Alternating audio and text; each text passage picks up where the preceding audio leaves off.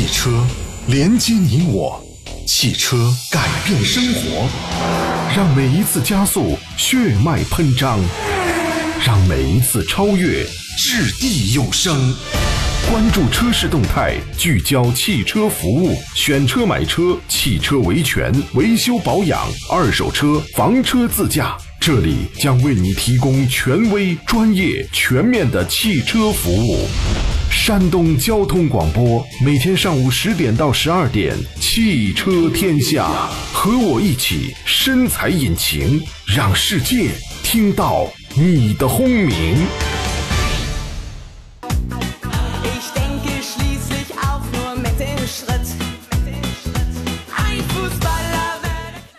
北京时间的上午十点零三分，欢迎大家呢关注收听山东交通广播汽车天下，我是大矿。没错，今天依然是我陪伴各位。很多朋友在问啊，杨洋去哪儿了啊？杨洋啥时候上节目啊？杨洋呢，这一周以来呢一直出差啊，那么应该是没什么大问题，预计明天会正式的回归咱们的节目。好了，今天还是这样安排两个小时的直播。前一个小时呢，我们是帮助大家解答新车对比挑选啊、买车选车方面的问题；后一个小时呢，是我的搭档武红为大家带来的关于汽车维修保养方面的内容啊。想要了解呃更多内容的朋友，或者是想要咨询问题的朋友呢，在我们山东交通广播微信公众号平台上就可以留言了。也欢迎各位可以拨打直播间的热线零五三幺八二九二六零六零八二九二七零七零。今天是八月的最后一天啊，明天呢就正式迎来崭新的一个月了。金九银十也是汽车销售的一个旺季，也希望大家在新的一个月当中呢，这你的汽车生活啊能够有所变化啊，能够变得越来越好。好了，今天呢，我们马上要有请出座上宾，大家熟悉的老朋友，山东汽摩运动协会韩克东韩老师，你好，韩老师。啊，康哥好，各位听友大家上午好。哎呀，韩老师也是忙忙碌碌啊，这个到处都赶场了是吧？啊，还好还好，这个主要是赶上这个一年一度、一年两度的车展嘛，没有办法。啊，车展也开始了啊，这个大车展完了，小车展陆陆续续了啊。对所以说，嗯，迎来金九银十的一个销售的季节了啊。所以各位朋友想要选车的话呢，可以看看现在价格合不合适啊。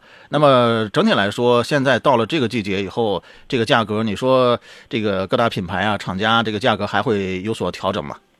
呃，正常来说的话，就是每年的九月份、十月份啊，一年四季当中，秋天是一个丰收的季节。哎，那么不光是消费者也好啊，那么主机厂其实到了这个这个时间段，多多少少都会把一些额外的政策，包括区域也好啊啊，主机厂的那个市场部也好啊，包括公关部也好，都会把一些额外的政策再释放出来，因为嗯。经过了你像这个暑期，这相对来讲比较低迷的两到三个月，嗯。确实对他们的销量有比较大的影响。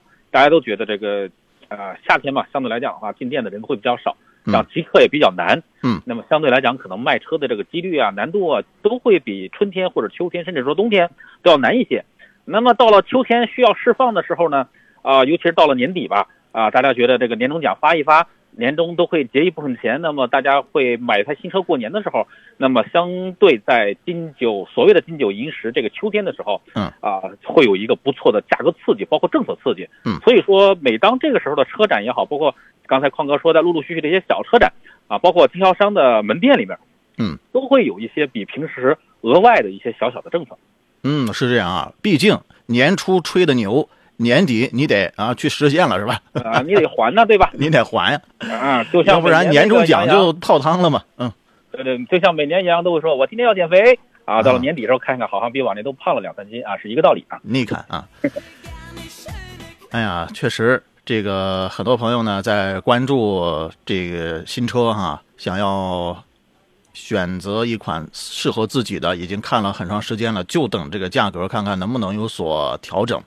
昨天还有一位朋友问我哈，呃，你看理想这个 L 八有没有优惠啊？啊，想问一下济南这边有没有优惠啊？这个还没来得及问啊。不过呢，我们是看到了一组数据，是理想汽车发布的最新一周的销量数据啊，是今年的第三十五周，八月二十一号到二十七号的一个数据显示吧，理想汽车周销量继续维持在了零点七七万辆，连续八周销量超过了零点七万辆以上，稳居中国新势力品牌的销量榜单榜首啊！注意是新势力品牌，不是所有的啊。那么截止到八月二十七号的时候呢，理想汽车本月销量已经达到了二点九一万辆，月销三万辆，基本上是没什么大问题，是吧？所以它这个销量还不错，是吧？呃，其次呢，就是蔚来继续稳居第二，周销量零点五万辆，小鹏汽车呢上升到了第三位，周销量零点三三万辆，其次是领跑、极客。周销量呢也都是零点三一万辆啊，领跑卖的也还凑合，降价的优势呢也是逐渐体现出来了。像深蓝呐、腾势、哪吒、问界、魏牌子后面呢也是奋勇直追啊。不过呢，那个后边那几个品牌真的是不是特别推荐了啊，毕竟它是造车新势力啊，嗯、造车这个底蕴 差点意思。而在中国市场新能源品牌销量榜单啊，大家要注意，是整个咱们国内市场的新能源品牌销量榜单中，比亚迪还是稳居胜券的，五点一万辆的周销量断崖式领先，其次是特斯拉和广汽的埃安紧随其后，周销量呢分别是一点七万辆和一点二四万辆。五菱是以零点零一万辆的优势呢，超越了理想汽车，上升到了排行榜的第五位啊。所以就这个数据来说，韩老师您怎么看啊？目前的这个竞争，尤其是新能源的市场，呃，不光是这个看这个周周报，包括这个月报来看的话，包括刚才那个矿哥也说了，确实呢，在这个整个榜单当中，确实比亚迪处在一个领跑的这么一个地位是啊，这这个确实一骑绝尘，对吧？后边的估计，嗯，对后边估计那几位加起来可能都也就将将能够到它总年的这么一个销量吧。嗯目前看的话，大势可能改变不了了，今年估计销冠还是比亚迪比亚迪，啊。对我们从这个整个的呃年度的报告来看的话，几乎应该是这么一个态势。嗯然后刚才矿哥也说了，这个周报，然后尤其是新势力这个品牌来讲的话，理想确实这方面，尤其是今年发力发的比较狠。呃，今年确实我们从 L 年初的 L 七刚刚上市，嗯确实呃销量啊，包括口碑各方面还不错。而且 L 八、L 九呢，一直是保持一个比较稳中啊增长的这么一个态势。这么看的话，如果只看新势力榜单的话，估计理想今年也应该问题也不是特别大了，因为往后大家都只是扩大产能，看看能不能交车的这么一个问题了。嗯，啊，而且呢，刚才其实矿哥也提到了一个小小的细节，就是新势力品牌的这个周报当中呢，这个呃小鹏已经攀居到了第三位，我们俗称说的这个魏小李新势力的对前新势力的三强嘛，这个小鹏又终于回归了。嗯是确实是因为可能 G 六给他带来了一一剂一剂强心针吧，让他回到了应该有的这么一个位置。当然，我们还是继续观望小鹏的这么一个态势。嗯我觉得离 G 六这个发布之后，确实这应该是个战略车型。如果它能够把这个市场给搅和之后呢，确实能够让李呃小鹏的这个呃这个位置吧，可能再往上再去走一走也不是不可能。嗯至于能不能冲击这个啊、理想的这个排头兵啊、包括老大的这个地位，我们得看明到明年甚至说后年了啊、今年希只是希望这个小鹏这个品牌能够啊、完完整整的活下来，哎这就相当相当不容易了，对吧？很不容易了。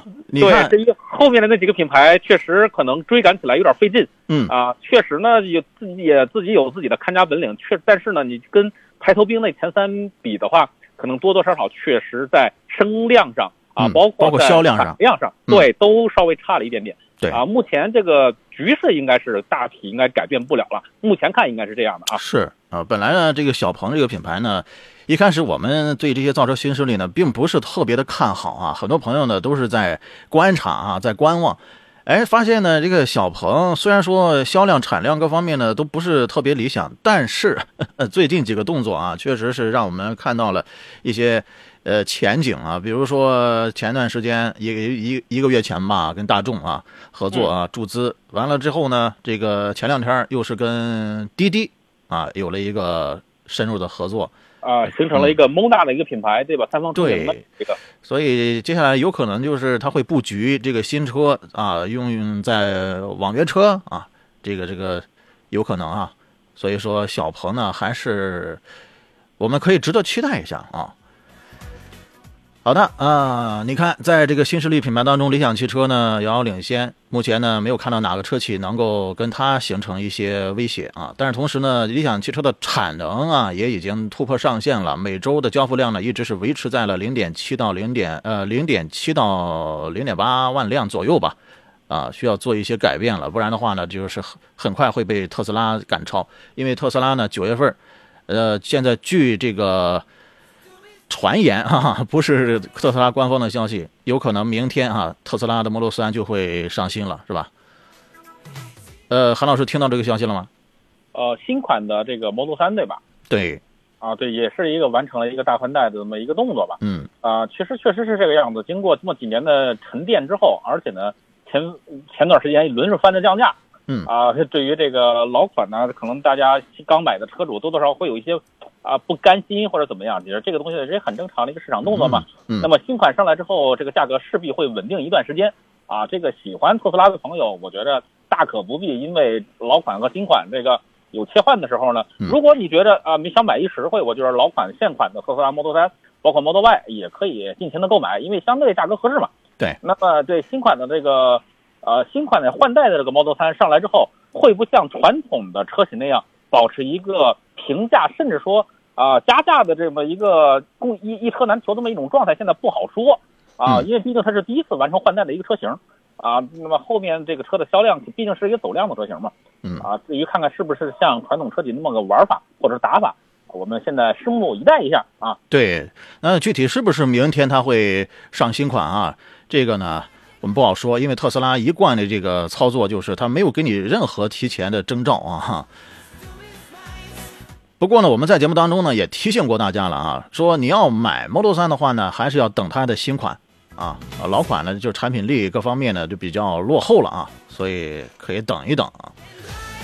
好了，时间关系呢，我们要进一段简短的中差宣传。来广告之后，继续回到节目当中。这里是汽车天下。如果大家呢有关于选车、买车问题要咨询的话呢，可以在我们山东交通广播微信公众号平台上留言，或者是拨打直播间的两路热线零五三幺八二九二六零六零八二九二七零七零。继续有请出我们今天节目的座上宾，山东省汽车摩托协会的韩克东韩老师啊。哎，韩老师，那个我们看大家的问题啊，这个这样啊，大家呢有问题可以继续来留言。我们先给大家来说一款新车吧，比较适合，应该是年轻朋友第一款车吧啊，因为呢它这个价格呢是十万以内啊，是新款的吉利缤瑞酷冠军版，呃上市，售价呢是八点九八万啊。那目前呢还有一些限时的活动了。呃，我们来说一下，它这款车是有一些升级啊，新车在现款造型的基础上呢进行了升级，新增了炫影蓝车身配色和动感黑内饰配色，是供大家来选择啊。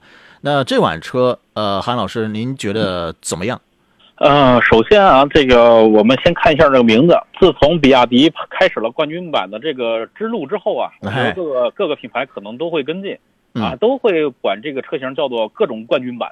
嗯，冠军版一上来之后，就跟风啊，哈，确实价格比以前更加的亲民，配饰比以前更加的年轻，而且呢颜色也更加的多样化，嗯啊、功能比配置比以前可能都要稍微丰富一丢丢。我觉着配合着它一个八万多块钱的一个售价吧，相对来讲的话，这应这应该是它顶配的价格对吧，匡哥？呃，对，当然九月三十号之前啊，说官方有一个享受八点一八万的优惠价啊，这个八点一八万的话，这个还可以啊，嗯。啊八八幺八嘛，嗯，哎。差，不多呃差不多是这么个意思。不过是在九月月底之前啊，啊，之之前的时候，大家一说缤瑞也好，怎么样也好，就说这个车型是一个目前国内啊、排量最小，但是排气管比排量要多的那个车型啊，它有个 原厂带的一四出排气，哎，外观看起来巨运动是巨性能其实其实这个动力 还真不行啊，啊，就就就是如果你喜欢外那个比较拉风的外观，嗯啊，看上去感觉很唬人的样子，我觉得买这个车也不是不行。是毕竟吉利车的这个，尤其是底盘悬架的标定跟跟这个呃组成部分，确实开起来很爽，这个车、嗯很紧致对啊，感觉哪儿都是紧绷绷的，这个符合年轻朋友的一种调性，运动的调性。对，而且还是那个溜背式的造型的一个设计啊，嗯，主要是价格不是特别贵。如果你的预算就是在七八万块钱，我又不想买飞度啊、Polo 这个级别的 A 零级小车，想买一款这种呃国产的动力还不错的两厢啊、SUV 也好，包括两小两厢也好啊，其实我觉得这个价格其实也就是选择吉利缤瑞，而且有一定驾驶质感的情况下啊，这个车其实这个级别当中有一定的优势。是。那这个级别的车啊，你看跟它能够形成竞品关系的，可能就是这个长安的益达啊，对，呃，奕炫的那个 Max 这些车型吧，啊，因为呃主打的是这个运动嘛，啊，对，都是一点五 T 这个级别的一个动力总成，对吧？动力都不会特别差。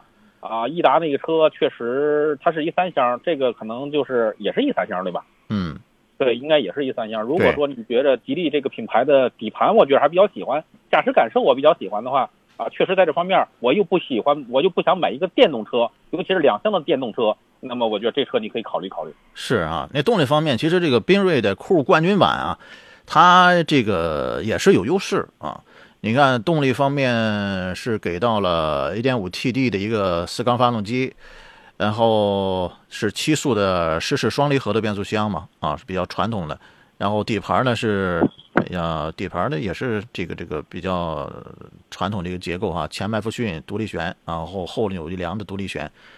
动力上还是有优势的啊。虽然说那个奕炫 Max 的顶配车型动力会更加的强劲，但是呢，缤瑞冠军版你价格方面呢，呃它有优势呀，对吧？啊价格便宜。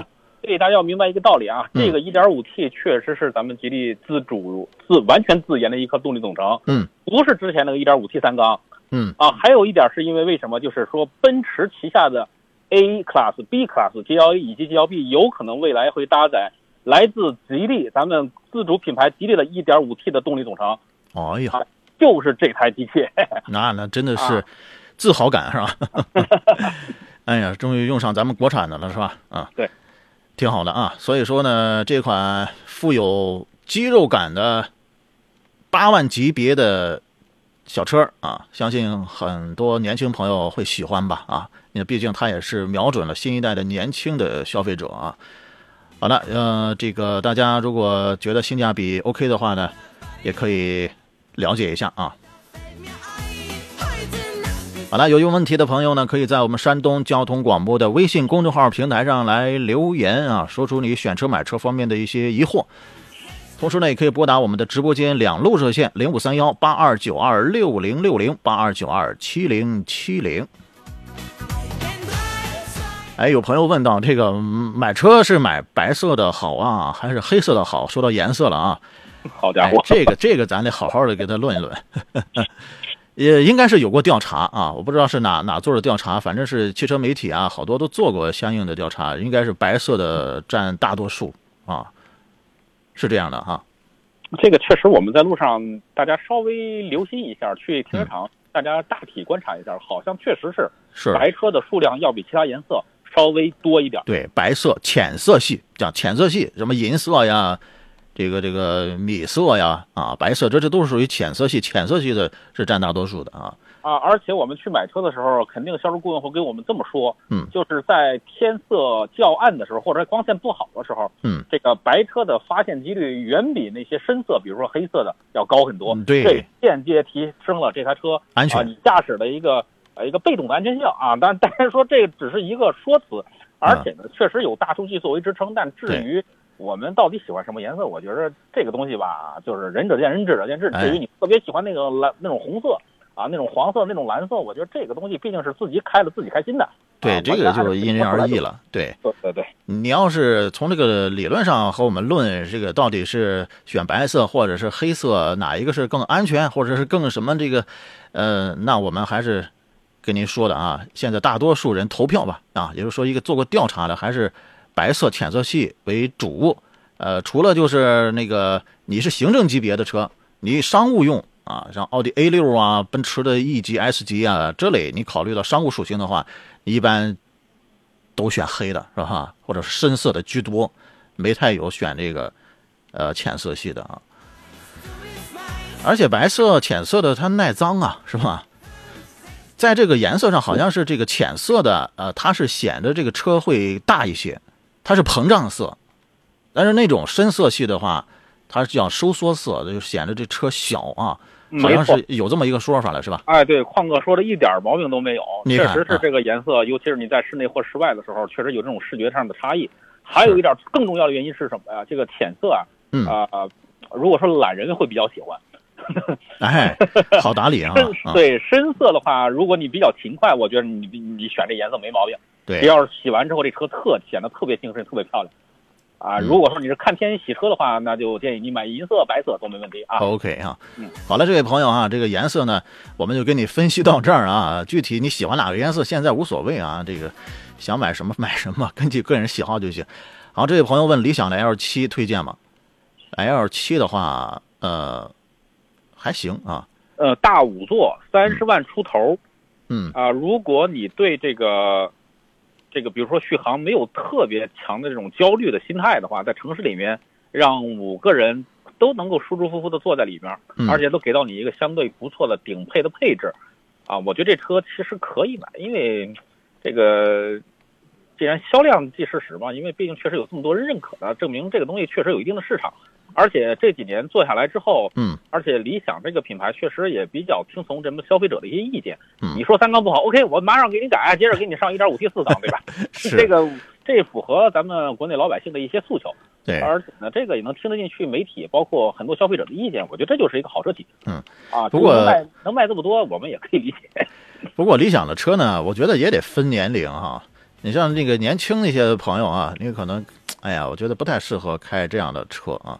啊，还有就是你它如果作为一个奶爸车，夏令营有一台，比如说燃油车的话，嗯那么我觉得相对你买一台添一台这个 L 七也是没问题的。嗯啊，孩子呢更喜欢这些功能配置，我觉得没问题。女士呢喜欢的女王副驾，OK 可以。那么自己开起来这车就不要特别多的激情跟操控了，哎这个就不要考虑这些问题，对就能够舒舒服服的、安安全全的把一家人从 A 点运到 B 点，大家都其乐融融在车上，这段时间都能够轻轻松松的度过，这就很好了。非常好啊。有孩子之后呢，你适合开；没孩子之前呢，你尽尽量你别开理想的车啊。你开上之后呢，人家都以为你有孩子了，是吧？你有家庭了。从前脸看的话呢，真的是区分不太出来，是吧？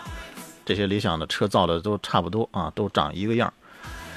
呃，不过就是有些朋友说呢，这个这种增程式的呀，说技术落后啊，怎么怎么样，不能够跑那种像长途自驾的，像去个西藏啊，跑个青藏线之类的啊。这个这个，因为它长途的油耗是不是也会更高一些啊？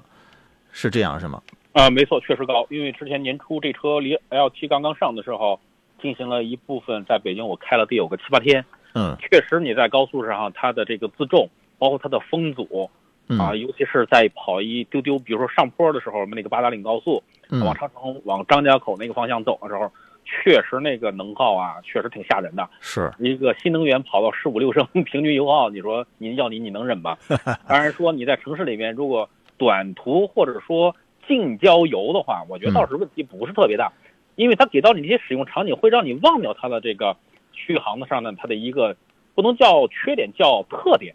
嗯。啊，比如我有六那三点三千瓦的这个外放电功能，这个你一家出游的时候，外边你像电磁炉啊，包括那个电磁那个电饭煲也好啊，包括电烧烤炉这些东西都给你外放掉之后，好像三点三千瓦完全够用对，没有外放电的这个新能源车真的是没有灵魂啊。啊，而且还能给给到你空气悬挂这些越级上的配置。对所以说这些东西一旦进来之后，你就瞬间把。哎，这个车在高速上好像有能耗有点高，我我总得去补油或者总得去补电，嗯就把这样的一些，呃，你的一些顾虑呢，可能给就给遗忘了，给转移了。对啊，那么只有你亲自去跑到高速上之后，你才感觉啊，我看我的高速油耗十升以上，总感觉确实有点不靠谱，是这个样子啊。是，觉得这个车呢，主要市区代个步啊，偶尔近郊游啊，偶尔长途还还行啊。市区市区的话，因为它油电这些功能切换呢还是比较顺畅啊、呃，市区大概是九个多油啊，差不多吧。市区相对会好很多。哎，好很多，啊因为你可以用你用电嘛，是吧？对嗯。好的啊，大家呢有关于选车、买车方面的问题的话，可以继续在我们山东交通广播的微信公众号平台上留言，或者是拨打热线两路热线啊，零五三幺八二九二六零六零八二九二七零七零。呃，时间的关系啊，咱们稍后帮助这位朋友解答啊，他是选车昂克旗和领克的零九，一年一万公里左右，市区开啊，想问这两款车选哪款更合适？呃，推荐一下。咱们这样，时间的关系呢，在半点之后吧，先来解答这位朋友的问题。有更多选车买车问题的朋友呢，欢迎您拨打热线或者是在我们的直播平台上啊。现在呢，通过我们山东交通广播的微信公众号呢，也可以看视频直播。有问题随时在公屏上留言。继续有请出我们今天节目的座上宾，山东省汽摩协会的韩克东韩老师啊，大家所熟悉的老朋友了。呃，韩老师啊，刚才这个半年广告之前呢，有朋友问了昂克旗和领克零九，想要对比一下，一年也就一万公里的一个里程，在市区开，主要市区开哈。那这两款您推荐推荐一下吧？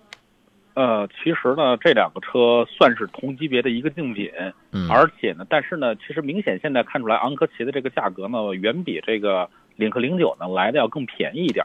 嗯呃虽然说是一个合资品牌，而且是一个主打舒适跟豪华的豪这个自主那个这个合资品牌，但是领克零九呢是一个我我个人更喜欢称它为一个潮牌，嗯。因为我们走进领克的四 S 店之后，发现整个品牌的这个调性跟都是这种气息，都是那种特别青春、特别运动、特别啊、呃洋溢的，就是进去之后整个展厅里边都散发着荷尔蒙的那种感觉。哦。啊，，这个车子特别的躁动。是吗？啊，尤其是零三啊，包括零六啊、零五啊，对吧？这个嗯我觉得我相信大矿呢应该更更有发言权了，对吧？那个不是我就是零零五车主嘛。对，尤其是时空版，对吧？嗯这个嗯满满的这个运动的属性在里边儿，你嗯你想一直挑逗着你的右脚，你就想开不快都难，啊、但是确实两个车风格上迥异，啊，确实不大一样。这个昂科旗呢，确实坐起来是比较舒服，而且呢忽忽悠悠那种美式纯美式那种感觉比较浓。嗯啊，给到你的这种配置呢，作为一个合资品牌啊，这个级别，尤其是别克里边啊，这个品牌级别当中给到你的配置确实已经很丰富了，嗯而且呢，略显豪华，是真的是是略显豪华嗯啊。确实呢，你像奥坎塔拉的这种座椅啊，尤其是阿文尼尔那个版本啊，能给到你什么欧迪兰的这种的反毛皮呀、嗯啊，包括那个包裹性比较强的那种的二排、三排座椅啊，而且呢，那个第二排的你的耳朵上，而且还有一个像扬声器之类的东西，包括全身有六十六个按摩的磁石，随时开启 SPA 的这种模式，这些它都有对，啊。然后呢，我跟杨洋在节目里边经常说，这车反正开起来的话，如果你不是司机的话，啊，坐在车上我觉得特舒服，嗯就像一行政机。是啊，特别的舒服。但是司机相对来讲的话，感觉这车因为它是偏舒适的调教，所以这个刹车呢前段偏软，而且刹车行程呢啊比较靠后嗯啊，所以说而且呢悬挂又比较软，行程又比较长呢，总感觉这个刹车是点头跟抬头这么一直就是仰俯的这个动作会比较多。嗯而且呢，弯道就不要拿这种车劈弯了，本身 SUV 这个重心就比较高，而且呢，就是一个偏舒性的调偏舒适性的一个调教，所以说侧倾能可能会比较大。当然，这跟它偏舒适性的这个标定和风格呢，啊、是有直接关系。嗯那么那边的领克零九就完全不一样，这个车开起来特别精神，啊，其实我们就理解成它是一换壳的大号的叉 C 九零就 OK 了。哎啊，对对吧？嗯啊，所以呃，给到你的配置呢是比较洋气的那种，呃，功能不差，但是呢，看上去都比较简约，比较简单，而且呢，呃，相对来讲的话，就是外观那个设计是，呃，比较偏个人化的。如果你特别喜欢领克那种设计风格、那种设计语言，你会嗯特别特别的喜欢。如果你不喜欢，可能你刀架脖子上你都不会买。是，哎呀，真的是这样。昨天我刚去了一趟济南的一家领克 4S 店啊，在那待了一会儿啊，发现，呃，很多的买车去看车的以年轻人居多 啊，真的是以年轻人居多。还有一个刚定下车零三的一个车主啊，这个是刚参加工作啊，想要这个分期，但是呢，人家合同还没签呢啊。就是工作工作单位的合同都没签呢，这个这这不好弄，知道吧？哦，就确实就是一看就好像是刚刚进入职场那种的，对对吧？大家朝气蓬勃那种的风格，全都是这种啊，二十来岁，大家都觉得我很年轻啊，我很躁动啊，嗯而且就想买一个特别自我的、特别一看就是个人的车子。对，也比较有个性啊。对，零九相对来讲的话，就会更照顾家人其他人的感受是，啊。但是唯一的缺点是什么？这个车虽然说是一个中大型的 SUV，但是你坐到里面去之后，会发现里面的那个空间不像它的外观那么大。嗯，啊，这是它，我觉着它，而且它这两台车唯一他们俩都有的一个缺点，可以说缺点啊，嗯就是保值率都不是特别好是，啊，因为路上确实不多，本身就不是特别走量的车型，对所以说导致了这辆车在二手车未来有可能，比如说我卖车之后，我再去换别的品牌的车型的时候。感觉这车好像是不是特别保值，当然自己喜欢自己享受了就好了嘛，及时对行乐，对吧？对，就像我选零五一样啊。其实现在这个车现在用了大概是三年啊，整三年多一点吧，三年多两个月，跑了五万五千多公里，没什么其他的毛病啊，开着这很顺畅啊，车机用的你就问大也很舒服。矿开着爽不爽就完了。哎，那是相当爽啊！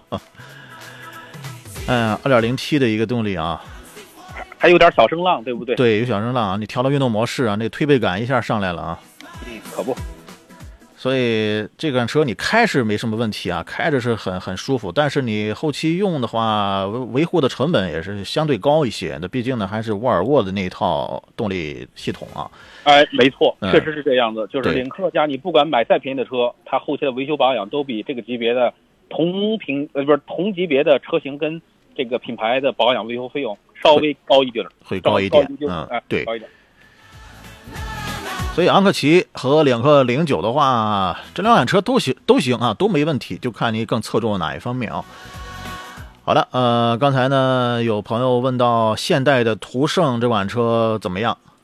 途胜啊哎，呀，我觉得这个级别当中，你要图便宜的话，啊，对吧？也是这个四 S 店你连门都不用出，嗯去看看那个车啊，十一二万就能买一个不错，配置还不错，而且呢，二点零自吸配六 AT，我估计想把它开烂了挺难的。嗯，呃，你要，而且维修保养巨便宜。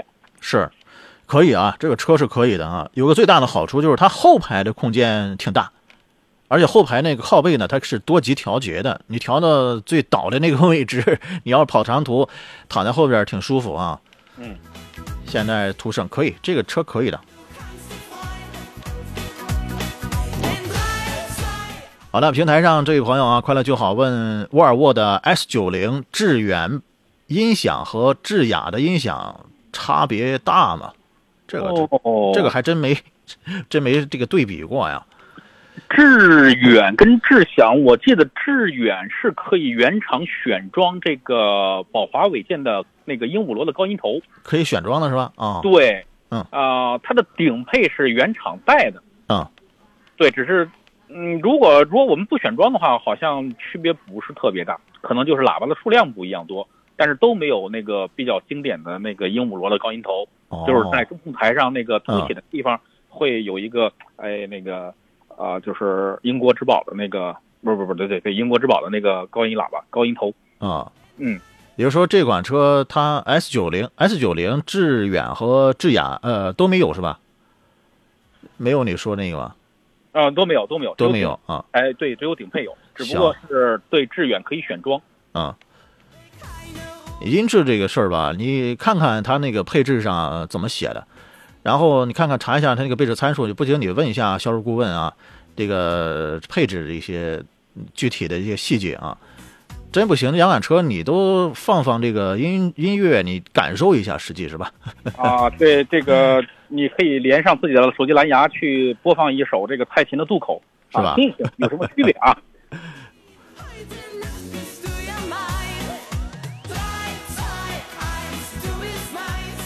还有这位朋友问，吉利的星越 L 2.0T 自动版呃自动挡的两驱旗舰版，嗯，还有这是途观 L 的三百福特锐际的入门版，纯家用，一年一万公里市区开。啊哦，，这是几款了？一二三款，三款三款车型，嗯。途观的三百是一个 1.5T 的 EA211 的 EVO 这个嗯新机器，嗯，呃，确实动力上跟以前好像没有什么变化，只不过增加了这么几个新技术。你比如说 EGR 的废气阀，包括这个全新的截面计可变截面计的涡轮。嗯，啊、那么动力表现来讲的话，跟之前没什么明质的变化，只不过可能在。呃，颗粒排放上，包括在燃油经济性上，比以前稍微好了一点。嗯在涡轮的响应跟起压的时间，比以前那个1.1的老发动机的涡轮起压稍微快一点。但是我估计你在城市里面包去，尤其是在快速路以及高速上，你可能感觉不出来这些变化。嗯，啊，那么售价来讲的话，应该，呃，应该是这个星越 L 相对会更便宜一点。嗯，啊，那个车可能十你两驱的，你就买到顶配的话，我估计也就是个十四五万的样子。十四五万是吧？二那可是个二点零二点零 T，对对呀，正儿八经是一二点零 T 啊，嗯而且是 Drive E 的沃尔沃的机器，对，而且配到八 AT，你想想对吧？这个可靠性可比那个七速湿式双离合，我觉得要强多了。你这强多了，强太多了啊！可能就是油耗上比那个双离合稍微高那么一点儿，嗯，但是说其实开起来，我觉得比途观要开起来要好太多了，那质感强太多了。是那是沃尔沃的东西啊，那是 CMA 架构上的东西，完全不一样。是，所以说呃途观 L 三百就别考虑了。对吧？嗯，对，还有一个福特锐际入门入门的，际入门版的，我我之前我记得这车全部都是二点零 T 嗯啊、至于后期他们说准备要出一点五 T 的这个更便宜的版本，但是我觉得这这这个级别既然都上到二点零 T 了，咱就普着二点零 T 去吧。对，也是二点零 T 配八 AT，嗯啊、以前呢是十八十八万八千多，二点零 T 八 AT 配四驱就全都有了。嗯福特的车开起来还是不错的，嗯而且呢，那个全系全部能加九十二号油，我觉得这比那俩都强。对，但是你要比空间来讲的话，可能就不如那俩加长了那么强了。是，如果你自己开爽的话，我觉得锐际可以。嗯但是你要说更去注重那个全家的感受的话，我觉得那个星越星越 L 更好一些，而且它后排没有凸起，是。这一点很重要。好的啊，就这给你排除了一款了，途观 L 三百就别考虑了，剩下的两款你可以具体的再对比一下啊。好的，时间的关系，进一段中插宣传广告之后马上回来。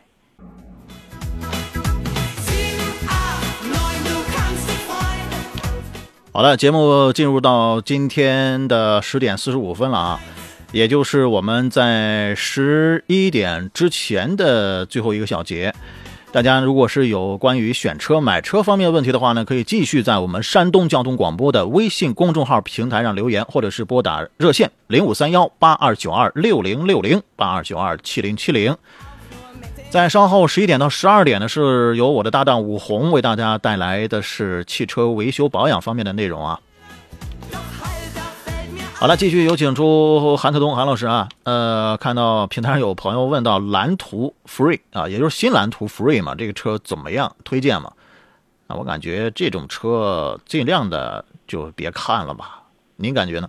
这个级别有一段时间，这车销量竟然还能排到了前五。啊、是被炒作的吧？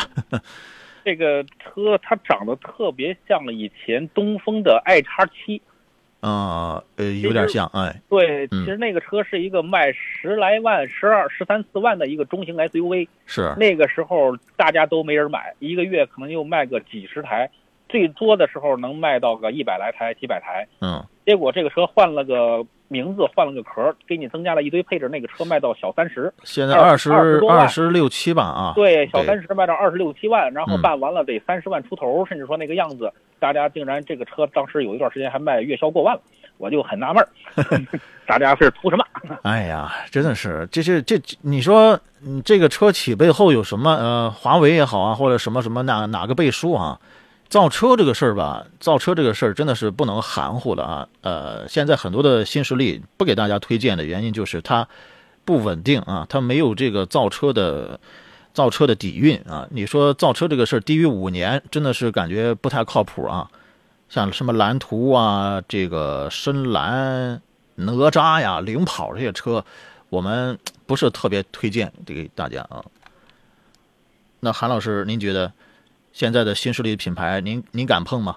呃，首先是这个样子，这个本身蓝图这个品牌呢，它是以前一汽的，就是一把手叫做朱延峰朱总。嗯，那么他从一汽到了二汽上任之后呢，就会把他这个打造自己这个旗下的一个高端品牌的这个梦想啊，也带到了二汽。嗯呃，所以说就出现了蓝图这么一个品牌，一汽呢就出现了那个红旗，就是红旗嘛，嗯对吧？嗯啊，然后呢就拿到了这个二汽之后呢，确实从这个蓝图的福瑞以及梦想家，包括后来的追光啊，一个一个车型慢慢都会出来，而且呢，口碑各个方面一直在打造这个蓝图，它是一个高端化啊、智能化、电动化的这么一种形象。呃，就是前两年吧，确实这个市场动作包括公关活动会比较多，嗯，但是从今年开始，确实蓝图，呃，正面或者负面上信息慢慢的都会淡出了这个主流的群体了。对，所以说，它慢慢的变得一个大家都会被忽略这么一个品牌。确实，我们从大型的商超里边能看到很多的这个蓝图的一些店头，但是进去看的人确实不多。是，而且我们在路上看到这个蓝图家现在最多的车型应该是哪个？应该是梦想家那个 MPV、嗯，啊。所以说，至于剩下那几个车型，好像现在就已经默不作声了嘛。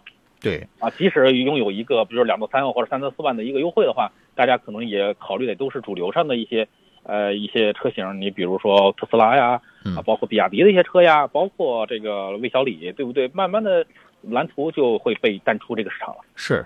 所以在新能源这个赛道上，尤其是新势力啊这些品牌的这个呃厮杀当中，优胜劣汰啊，很快相信用不了再有几年，显现的会更加的明显哈。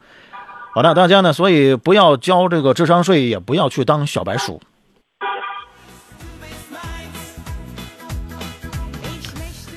好了，看一下平台上大家的问题。有朋友说明年小米汽车上市了，能买吗？这个，啊，小米是一价格杀手啊，嗯确实它来了之后能搅一搅这个比比比之前更浑浊的市场，对吧？就会把这个水搅得更浑。啊、而且呢，小米呢，我觉得会有自己的一套东西和一套打法。嗯我们期待一下。啊，至于能不能买，我觉得小米家的产品吧，我用过一段时间，呃，性价比还是可以新鲜劲儿，对，过了那个新鲜劲儿之后，感觉这个东西就可变得可有可无了。是啊，呃但是电子产品跟电车好像还不大一样。嗯呃，但是呢，我们抱着一个呃希望或者说更干嘛更期待的一个心情去看待这个事情。嗯啊、首先我们更欢迎这样的品牌进来，这样呢大家能得到更大的实惠，我觉得这是初衷。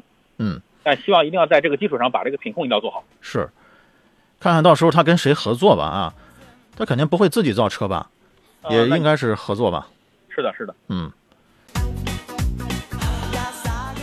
春风十里问啊，现在家里有一辆油车了，捷德啊，想再购入一辆混动的二十万左右的，主要还是上下班代步用，二十万左右混动，嗯，首推还是比亚迪吧。呃，如果他要一款 SUV 的话，其实我不当然我不知道他剩下那款家里那之前那台车是什么车型。嗯如果是想要一台紧凑级的 SUV 的话，比亚迪 OK，包括呃那个吉利的不是对对，吉利的银河 L 七，我觉得也可以看一下，也没问题，嗯，对吧？这几个车型目前都是在热销的一个状态，而且呢品控确实不错。对你要是这个混动这个技术，还是要看这个技术啊。还有朋友问，十二月能买车吗？嗨，哎呃，可以买啊。对，如果可以的话，我觉得十三、十四月也能买，没有不能买的时候，对吧？就是得看你着不着急用。啊，不过有一个心理上的一个问题啊，比如说这个车，呃，它放到这个十一月、十二月没卖掉啊，呃，今年呢，你放到明年就变成什么？就变成那个去年的车了啊！大家想想这个逻辑，对不对啊？你今年造的车，比如说你六七月造的车，十二月卖不掉，你放到明年一月，成库存了，就成库存车了哈、你要今年今年一月份的车，你这个哎，你现在卖是吧？它也不会是库存啊，所以大家有这么一个心理现象吧。你九十九块钱跟一百块钱，那就差那一块，心态不一样了啊。给大家，尤其是年底想买车的朋友一个建议啊，嗯尤其是到了十二月份想买一车过年的时候呢，嗯我们在十二月开发票尽量我们延迟一点，或者上牌的时候我们打一个月的临牌。嗯，啊，这样的话有可能会你的这车呢，你到了明年一月一号再开票，啊，或者一月一号再挂牌的时候，啊你的车就不是前一年的车了，就是变成今年的新车了。哦这样如果说你过几年再卖车的时候，嗯你会少算一年。啊，你看啊，这样你的保值率比以前再稍微提高那么一丢丢，能能多卖几千块钱，啊，这是一点小小的技巧啊。啊对对开票这个东西你要跟四 S 店进行商量的。对，我这个车我先不提，交完钱交完了，你先别给我开发票啊，等着过了一嗯明年一月一号你再给我开，看看四 S 店同不同意，哎他这个量充没充完。对，如果他充完了能给到你一个不错的政策，我觉得无所谓。啊，嗯如果你你觉着都能协调的话，这个东西就完全看自己，对吧？对，这是一个小技巧啊，大家记住了啊。所以今年这个情况呢，它是有点特殊的啊，比如比如说今年这个接下来这个几个月份想要买车的朋友，因为进入到九十月份，我觉得，呃，最值得期待的还是购置税减半这个政策啊。第二个呢，就是进入九十月份呢，厂家呢，他肯定是要冲刺今年的年度销量目标的啊，也就是这个说，咱们说年初吹的牛，你必须年底要实现啊。你年底要消不掉的话，那肯定就是会影响到很多人啊，那拿不到年终奖啊，所以这个这是一个大家利益完全捆绑的模式，所以九十月份厂家肯定是要冲量的啊，如果九十月份冲的不行，那就得看十一、十二月份啊，所以这个时候呢，价格可能还是比较合适的哈。不过有一些品牌这个价格降的话，也降到冰点了。好了，看一下平台上这位朋友的问题：大众朗逸 1.6T 手自一体2015款的，哦，他是想要卖是吧？啊，二手车是吧？啊，二手车。这样，这位朋友，你可以在我们的酷酷 boy 哈，这位朋友，你可以在我们的这个平台上呢回复仨字儿二手车”啊，你试一下啊，回复仨字儿二手车”。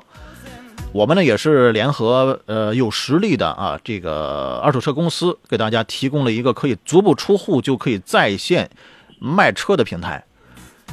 会给你这个报个价啊，你看看这个价格是否满意？满意的话呢，可以通过我们的平台出手您的大众朗逸 1.6T 啊。Bilder, Buddy, Bilder.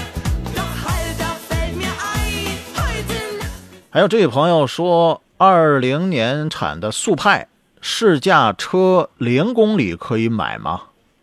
嗯，如果你查，一定要查一下啊，啊是不是真的是零公里？因为试驾车嘛，大家用来都是试驾或者做活动的对呀、啊。如果它真的是放在那个地方，确实因为这段时间可能斯柯达很多的经销商都在退网，确实上到了试试驾车的名额，而且车确实在那儿没动，嗯我觉得可以要。嗯而且试驾车一般卖的肯定比新车要便宜很很多，本嗯身速派就卖的不怎么多，对吧？就有价格优惠就挺多的，嗯而且给你上好牌了，上了税了，买了保险了，嗯，啊，那么好好跟他聊一个价格，我觉得可以。也是可以的，是吧？哦，嗯，OK。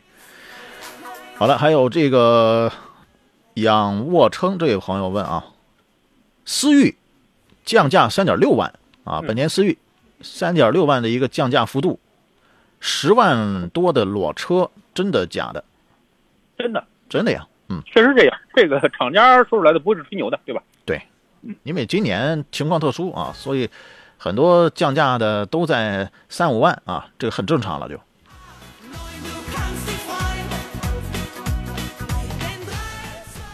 长安 CS 七五跟比亚迪的宋 Pro DMI 想要对比一下，呃，七五的话是二零 T 配八 AT 或一点五 T 配八 AT，我觉得在双在这个变速箱上更有优势嗯啊、但是在燃油经济性上可能确实不如这个 DMI。呃，如果你普着这个燃油经济性、省油、成本低的话，那肯定是比亚迪啊，对吧？对，因为这个宋 Pro 呢，它电驱的感觉它会更平顺一些啊。你那个七五，它它是 cs 七五应该是 plus 吧啊。七五 p 七五 p 啊用的是双离合这肯定是没比亚迪的这个变速箱平顺啊。所以你自己考虑一下啊。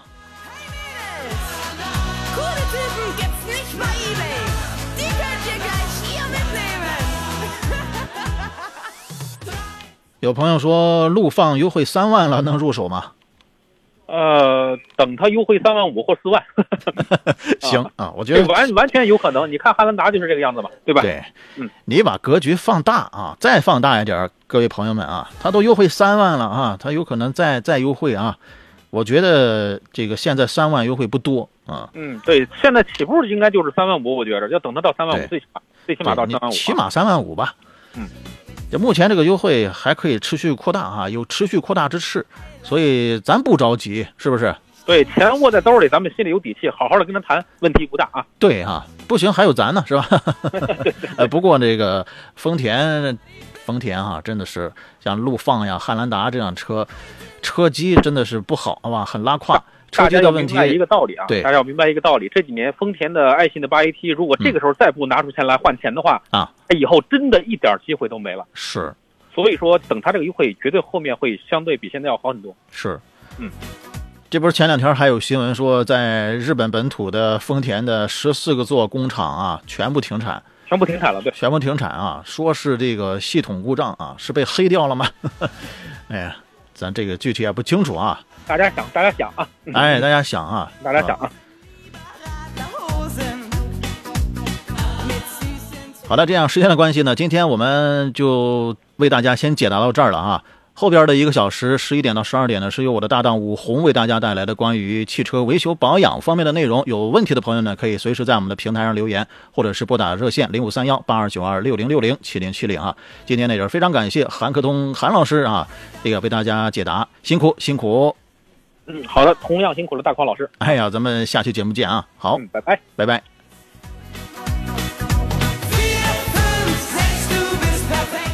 好的，同时呢，大家如果是有近期出行的计划的话，哈，我们山东交通广播呢为大家继续招募西北大环线啊。大家呢可以通过我们山东交通广播的微信公众号回复关键词“旅游”查看详细的行程，也可以拨打我们的报名尊享专线幺五六零六四零幺零幺幺幺五六零六四零幺零幺幺。山东交通广播每天上午十点到十二点，汽车天下。新车挑选、团购买车、汽车维权、售后服务，你想要的这里全都有。汽汽车天下，带带你漂移入弯。大幕正式拉开。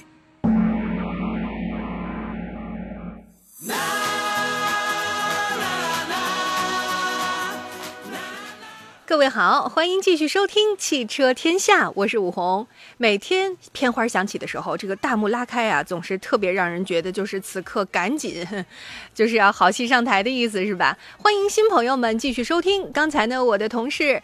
跟大家一起，大矿在服务新车的时候，也特别说到了我们的节目呢，每天安排的内容不同。如果是新朋友的话，很容易能够听片花听明白。比如我买车的时候，尤其是秋季车展已经开始了，是吧？那我买车我就得处置二手车。那处置二手车的时候呢，可能还牵扯到有朋友就牵维修保养，对吧？那今天的节目内容的设置就是新车之后，我们接茬服务维修保养。今天呢，有请到的嘉宾是老朋友，来自碳无敌的冯工。我们先来欢迎一下冯工啊，冯工好。啊，你好，主持人好。冯工，今天呢、已经是秋季车展开始的时候了，很多朋友呢、从来没有遇到过秋季车展提早到八月份，可见，呃，今年的车有多么的内卷啊！在这个内卷之下呢，大家也会四 S 店新车不挣钱，就把这个主意打在了哪儿呢？售后上，对吧？嗯，对，售后呢也会这个加强服务，说加强服务，实际上听起来非常的关爱，对吧？但是呢，也会可能隐形会有一些套餐套路在里面。比如我们有一个车友非常的苦恼，他呢节目之前就发过来了微信，说他是个 1.5T 的三缸的新奇骏。嗯，你说这个车才二保刚结束，马上要嗯三保，嗯，三保还得俩月呢，就至少得到冬天了啊。那那 4S 店就已经非常勤奋的开始打电话、微信老客户了。你看，这就是开始了，就跟他说说，哎呀，你到三宝的时候你要注意什么，注意什么。这不说还好，一说把他说的有点头晕。原因很简单，前两次你想想，他一共才保养了两回，对吧？嗯，撑破天按里程首保是送的，按里程的话也顶多一万公里了不起了吧？啊，那么用的油是零二零零二零全合成的。嗯，嗯那接下来第三次保养马上要到，其实离着还得至少俩月哈，到冬天了，他就给他推荐什么呢？给他推荐五三零的油。嗯，然后他整个人就是懵的那个状态，就算嗯咱。就算咱对油液这个不了解，但是咱听标号，咱也能明白，二零的油跟三零的油，零二零跟五三零，这这哪个标号都不对。不不管是低温流动性还是高温流动性，它都差着呢。嗯，难道这么多年我们又要倒退回去吗？因为很多老车友，比如说以前啊，我我举例子，那些学学车的时候还是拿大车学本儿的那些老司机们，当年是冬季油、夏季油，这都多少年了，咱们全部都是四季通用的油。结果呢，他就说四 S 店给的回复是，啊，因为这个车呢，零二零的油太稀了，长时间使用会对发动机内部造成损伤，说已经有奇骏的车主中招了，因为它这是个三缸机哈，一点五 T 的那个三缸机。然后他就说：“这这这说法怎么听着就不怎么靠谱呢？建议他用五三零，五三零的话，那么嗯就能就能让它不干磨，就能不损坏发动机。那嗯这个逻辑显然我也没搞明白。好了，朋友们，我们问一问收音机旁啊，有没有奇骏的车主？一点五 T 三缸的奇骏的车主，你用的是什么油？第三次保养，4S 店就开始给你换油。这如果不是因为超级质量问题，那么它的隐患在哪里？我们先来让冯工解答一下这个问题啊。嗯这个油，其实我们先从油开始说啊，嗯零 W 二零的啊和五 W 三零的，相对来说呢，我们从字面上就能知道，啊，一个数小，数小的话，相对来说就低温流动性，主持人说的就是相对来说比较好。啊，它的优势是什么呢？第一呢，就是说流动性好，就是说这个它有个什么情况呢？就是说它阻力相对来说就要小。嗯啊，所以说你像那个一些日机啊，还有一些美机啊，呃，它的美系啊，它都采用的，尤其日机采用比较多。啊，我们为什么说这个说日机相对来说，哎，怎么要比其他车型要省油呢？它嗯其实这个有很大的关系，因为它吸啊，它阻力小，啊，阻力小，相对来说呢，它呢就是流动性好一些啊，这个是零 W 二零的一个特点。五 W 三零呢，相对来说，比如说我们要升级的话，是什么情况呢？就是发动机磨损到一定程度以后，比如说五万公里以后，或者说是十万公里以后，我可能要采用的五 W 三零的。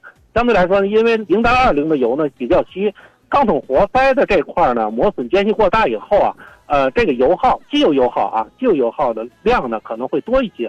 呃，五 W 三零呢相对来说比较稠一点，这个呢就是机油耗呢耗量呢相对来说我们能够控制住，相对来说小。如果说他马上就给您换，那么只能说这个有问题啊，它这有问题啊，不应该啊。如果说它设置的就是零 W 二零的，嗯那么它马上就给您归到五 W 三零，就说明它的油耗、机油耗可能相对来说是不是要多多多一些？我问他了。我说嗯：“你平时你可以插拔你的机油尺，看一看嗯你在，因为它还有两个月才会那个保养嘛，也就是说它嗯二保现在其实可以很明显看出来机油消耗了。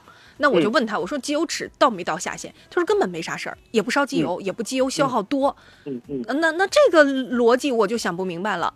所以奇骏的车主哈，我再次跟大家说一下，奇骏的车主，如果你是一点五 T 三缸的那个车的话，你是什么状况？现在的用油？嗯，这个就有点意思了。第三次保养我就没听说过都，因为如果呃我们是。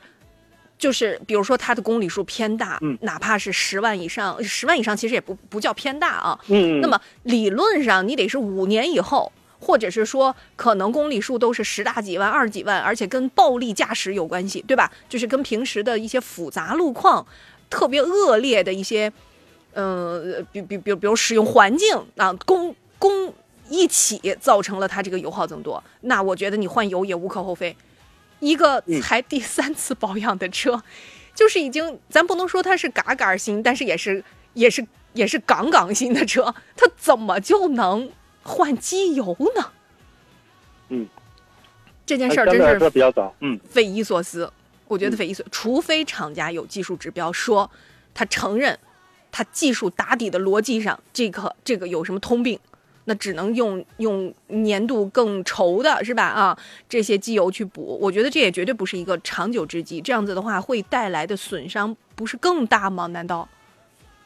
就是感觉是治标不治本，本末倒置啊！这是啊，如果说发动机有问题的话，换油是解决不了。啊那根本这个对解决不了的。是吧？你说人家那老奥迪 A 六那种 EA 八八八的发动机，你要这么干，那也就认了，是吧？那嗯原来 EA 八八八那发动机是啥样？大家用的谁谁用谁知道，包括宝马对吗？就是类似吧，德系车肯定都是这样的。你哪怕是个 Q 七和卡宴，因为它俩用的是一模一样的发动机，Q 七烧机油，卡宴就不烧了吗？就因为它换了个标，它是卡宴，它就不烧吗？不存在，它一样会烧机油。所以它一样可能在机油的损耗上也会增多，那么它会采用一些其他的一些辅助的方式方法。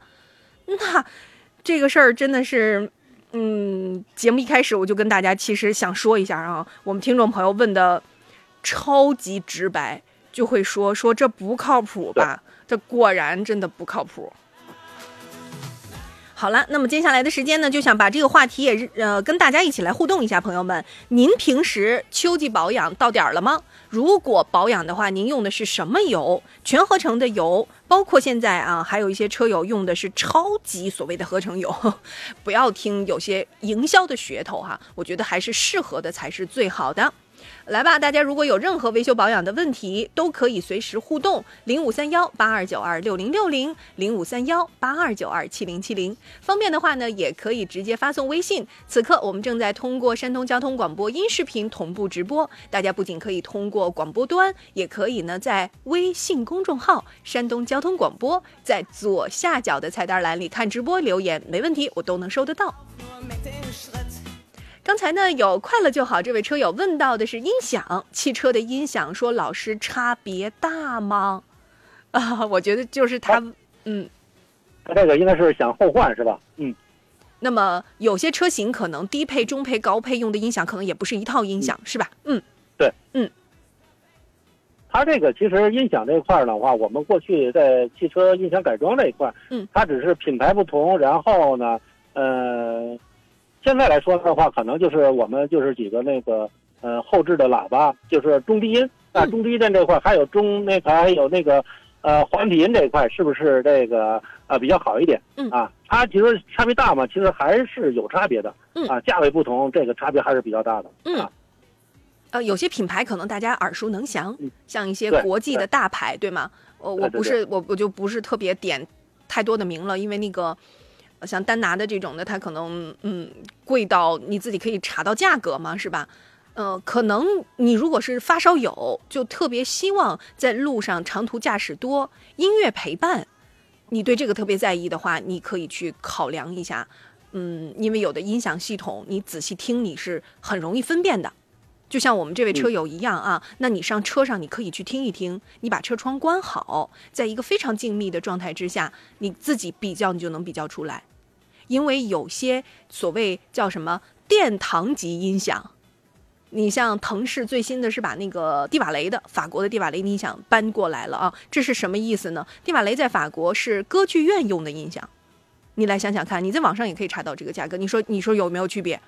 是吧？不仅仅是因为贵这一个区别，更重要的是就是它的这个保真音响所谓的这个还原度。就像此时此刻，我们通过广播和大家呢去在做互动的时候，除了现在微信端你能看到视频，如果你只是听声音的话，那么取决于它的终端的音响设备有差别吗？有差别。听歌的时候更明显啊，人声说话可能可能弱一些，那么声音，尤其是像摇滚乐。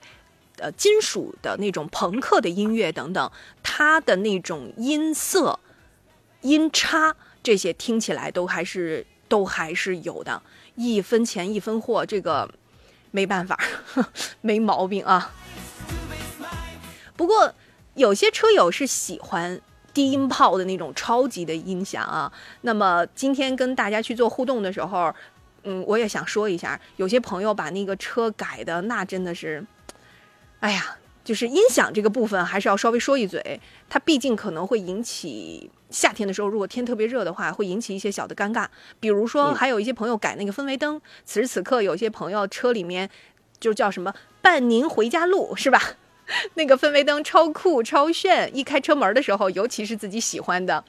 呃，孙悟空也有，变形金刚也有，恨不得都是这样的哈。好是好，但是问题是，希望大家找靠谱的人，因为线路一更改，负荷增加，负荷增加的时候，它有可能烧掉，对吧？嗯，这个谨慎谨慎哈。刚才孔老师说，听了武红这么长的节目，这个今天才看见了本人儿，欢迎各位新老朋友一起听声音啊！可能平时没太有机会见面，我们争取多做线下活动啊，争取跟大家能常常见面。各位好，欢迎继续回到汽车天下，我是武红，非常欢迎大家有机会的时候常来节目做客。节目呢从下午时段搬家来到了上午，在汽车排行榜之后接续两个小时，十点到十二点服务。每天安排的内容呢是不一样的。今天呢给大家按照惯例，前一个小时我的同事大矿和各位一起新车帮买。接下来呢我们有请到的嘉宾是泰无敌的冯工，一起来说说我们在买车之后用车的时候，不管是保养还是维维修，可以有什么一些窍门呢？或者您最近拿不定主意，您都可以直接问零五三幺八二九二六零六零零五三幺八二九二七零七零。当然，也欢迎大家直接发送微信过来。此刻正在通过音视频的方式和大家一起直播，您可以通过山东交通广播的微信号，在左下角的看直播里点击一起留言，或者直接在那个对话框里来留言，我都是可以收到的啊。不管哪个地方发微信，保证安全的情况之下，您可以告诉我车型遇到的问题。今天我们先上来之后就听车友吐槽的是1.5三缸的新奇骏，三保的时候就让他换机油，他非常的不能理解啊。那么接下来呢，也让听众朋友有共鸣，比如说我们青岛的车友随缘，说是他是沃尔沃的车友，零二零的油，老师。冬天的时候跟夏天的时候，这个是不是不太一样？他觉得如果夏天的温度比较高的时候，零二零的油是不是就比较稀？嗯嗯嗯，这个是这样的啊，就是我们好多朋友也在问我，我我们是刚才那个吴呃老师已经说过啊，吴吴老师说过，就是我们现在以前的油呢是分为那个呃那个夏季用油和冬季用油。但是从大概两千年左右吧，已经把这个已经区分开了，已经淘汰了，全部都是四季用油，只是根据里程数的不同，我们选择呢不同的这个级别的这个机油啊，有的些呢就是而且车型车型不同，有的车型呢就是选择呢机油可能相对来说比较稠一些，像大众系列的相对来说可能。那个比较稠一些，那个像日系呢，可能就相对来说比较稀一些。嗯啊，这个没有说这个，哎，夏季的时候要这个油是不是稀，到冬季的时候是不是油就稠？呃，基本上没有这个区别，因为在发动机里边的温度啊，夏季的温度和冬季的温度正常工作温度是一样的。嗯啊，这个是没有变化的。我给您举个区，我给您举个例子哈，这个跟咱做饭家里边用炉子是一样的。你冬天做饭用的炉子的温度和你夏天做饭用的炉子的温度是不是一样？朋友们，它不是因为夏天冷，咱炉子的温度它就它就冷，因为你炉子的温度上不来，它它白搭，对吧？对对吧？它这个您就很容易理解了。所以对于发动机来讲，它只要做工，它只要在正常的工作工况之下，一年四季它的温度其实都是一样的。你只需要这个油，第一型号是对的。型号是对的，比如说像有些车型，它真的不需要用超级所谓全合成，它半合成就够，半合成就够，所以它只要是对的就 O 是 O OK 的，前提条件是标号。你出厂的时候，你的行驶手册上一定给你标的很清楚，我是零二零、五三零啊、五四零等等。那么如果我们不知道，我也记不住，没关系，厂家有通。通通用的那个售后四零零电话，对吧？你只需要告诉他你的型号，然后让他给你查，这也是他完全可以必须告诉你的。数据库里他完全可以告诉你，你记住了，只要油对就好了。还有一个，呃，我个人觉得哈，我一直是觉得，就是买油的时候，比如我们通常情况知道的顶级的三大品牌，美加俏。美孚、嘉实多、壳牌，这是我们最熟的，是吧？那么我应该买什么样的零二零呢？都有零二零，对不对？都有零二零。那好了，我觉得还是分车系，是跟它发动机的特点紧密相关的。有的车它主打的是什么？它会告诉你说，我挑战一万八千公里，我可以不换油，这是某品牌啊。我一说你可能就笑了，对不对？可能很多朋友就就买过就知道。但是还有一些品牌，它顺应新分子的技术主打的是清洁。你想想这是哪个品牌是吧？你一对应是不是也能对应上？那么这个品牌，嗯，你是什么车型？你你觉得你选择它技术特点是什么？每一个国际巨头，它都用了多少亿，不是人民币是美金再去研发它的核心技术？嗯，我觉得这个 专家都非常清楚，咱家润滑油打底儿的基础油肯定都是一样的吧？全世界都一样的基础油，对吧？那么无非是啥？无非是它的添加剂不同，核心就是在它的添加剂上。那么你就要看一看，比如我们德系的车，为什么上来一个德系，可能给你推荐的就是像嘉实多这种的，对吧？为啥？你你看看嘉实多的核心技术，它肯定是希望对发动机。这个耐造啊、抗磨呀，这些顺应新分顺应新分子不是它的逻辑哈，那是壳牌的，就是它的它的呼应度是好的，所以我觉得你在选择的时候，你也可以选择一下，就根据我们人体的素质吧，咱中国人比较讲究，就是顺应顺应节气，对不对？像现在秋天了，顺应节气，我就多吃一点润燥的，对不对？那那这是我们从小可能被被灌输的理念啊。那同样用在车上也是一个道理，谁对我这个车发动机更好，那我挑谁的零二零没毛病。刚才还有车友问到了问题啊，我觉得想问一下冯工，就是嗯你有有车友正在犹豫。二点零的和二点五的挑哪个更好？我觉得能不能这样子啊？凯美瑞这款车也是 B 级车非常有典范的一个代表了。您能从售后它的特点上讲一讲二零跟二五的区别吗？其实售后这块儿都差不多、嗯啊，真的差不多。那个因为这块儿的话呢，并不说，哎，我二零啊和二五啊，我这个呃费用又能相差很大，真的嗯相差不是大。对于这个四 S 店来说的话呢，呃，其实都差不多。你说这个机，我们基本上就是机油三滤嘛，是吧？嗯嗯机油三滤的话，这个价格基本上没什么大的区别啊，嗯没有多大区别啊。您就是看个个人喜好呗，是吧？嗯看动力了是吧？对对对对喜好动力强一点的，我觉得还是对二五。相对来说，对，相对来说可能是排量大一点，油耗稍微高一点、嗯啊，这你能接受就可以啊。嗯嗯，您平时如果跑的比较 跑的比较多啊，喜欢尤其是高速上超个车啥的提速啊，需要响应速度更快一点啊，那显然二五的更沾光。这位老师，凯美瑞的话，这个给您提供一个售后的参照啊。刚才呢，建院问说，请问纯电混动在后续的保养和纯油比起来有什么区别？我觉得他问的这是仨车。嗯嗯，那这样我们先说纯电，然后再说混动。嗯纯电保养的话，你像我们现在真的是去完四 S 店，你说呃纯电去保养，我们基本上就是没有真的没有什么大的去保养的 项目啊，真的没有什么大的保养，除非是损坏，除非是出现故障以后，我们去更换配件儿。嗯。啊，因因为它也没有维修这一块儿，它没有说哎我把它修一修，没有，基本上就是更换，嗯。更换配件儿，嗯。啊，这个你像我们知道的，这在北京的话，它是厂家有自己不是四 S 店，它是维修点，嗯他自己设的直营店，直直营的这个维修点，它是直接更换嗯，更换这个这就是呃任何电池也好，什么也好，坏了以后直接就是更换的，它是没有这个基本上不像汽油机啊或者什么哪儿坏了以后，我可以哎简单的维修能 OK，这个是它是没有的，直接更换的。你像那个油电混合的油混的话呢，其实呢就电这一块儿的话，还是跟刚才纯电的是一样的，只要坏了的话，肯定就是换了啊。那么这个做保养的话，基本上就看看轮胎啊、胎压呀、这个轴承，基本上就是这些。嗯那么剩下一块呢，就是这个这个发动机了。发动机它牵扯的一个什么？一个动力输出，还有一个发电这一块儿。嗯啊，这基本上就主要保养的，其实就还是发动机这一块。嗯啊，纯油的话，基本上还是那就是我们老项了，就是对三机油三滤嘛，只有这一块。嗯，对，所有的油液，对吧？嗯，对对对对。我觉得它核心的区别就是一个油，就是纯电的话，干脆是发动机和纯油就是替代了嘛，对吧？对对对对，电机替代了嘛，电控系统替代了，所以那就是最大的保养换机油这件事儿，它给省了。但是混动不行，混动还得再来一套，再来一遍。对对对混动是完全一样的，再来一遍。但是混动又分什么呢？分那个增程，是吧？插电混，对对对对，这个油混，这个里面里里面还是区别有的。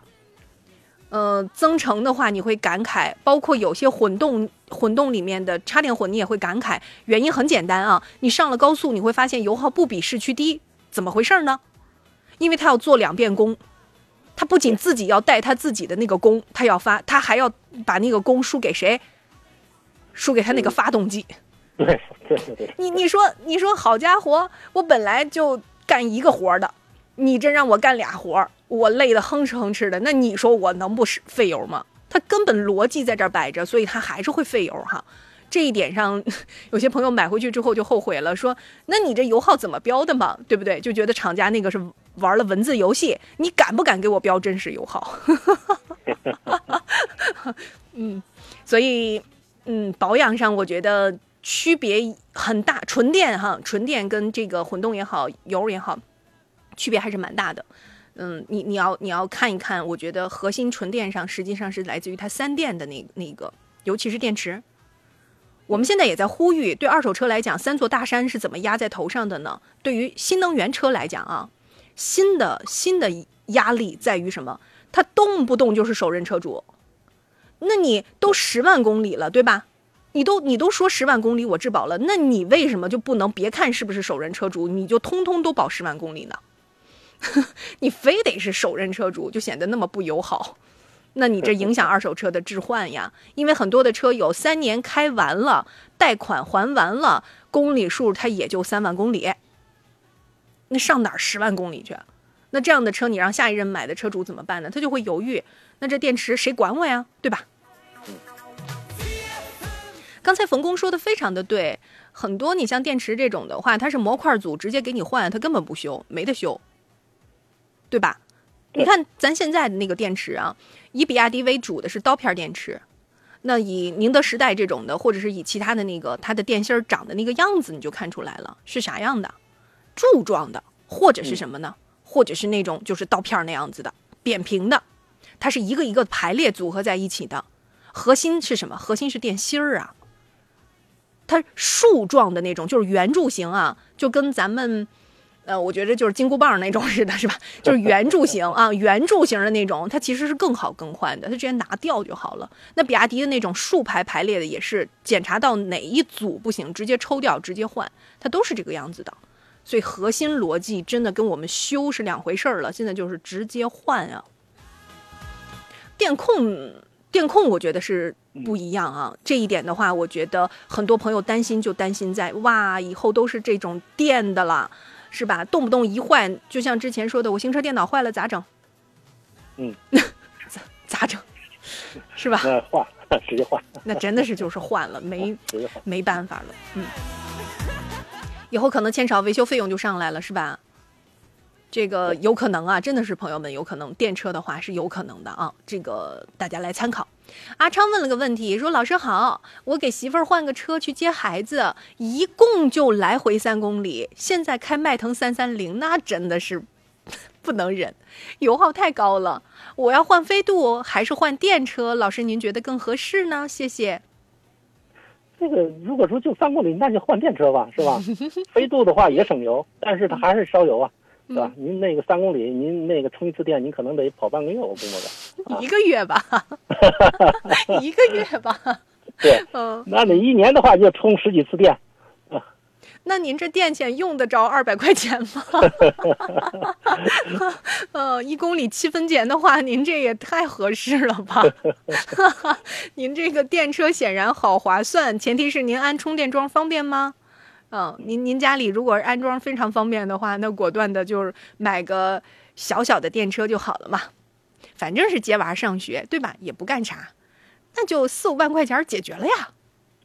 对吧？那种那种 A 零零级的小车，对，啊，小电车也很漂亮，是吧？对，嗯，甚至是 A 级。你说你想给媳妇儿稍微买个 贵一点的，那就 A 级，十万块钱解决了呀，对吧？又划算又好。那这三三零就你开着呗，对吧？油耗高就看有没有高速，出油的时候就换它呗。阿昌，供你参考啊。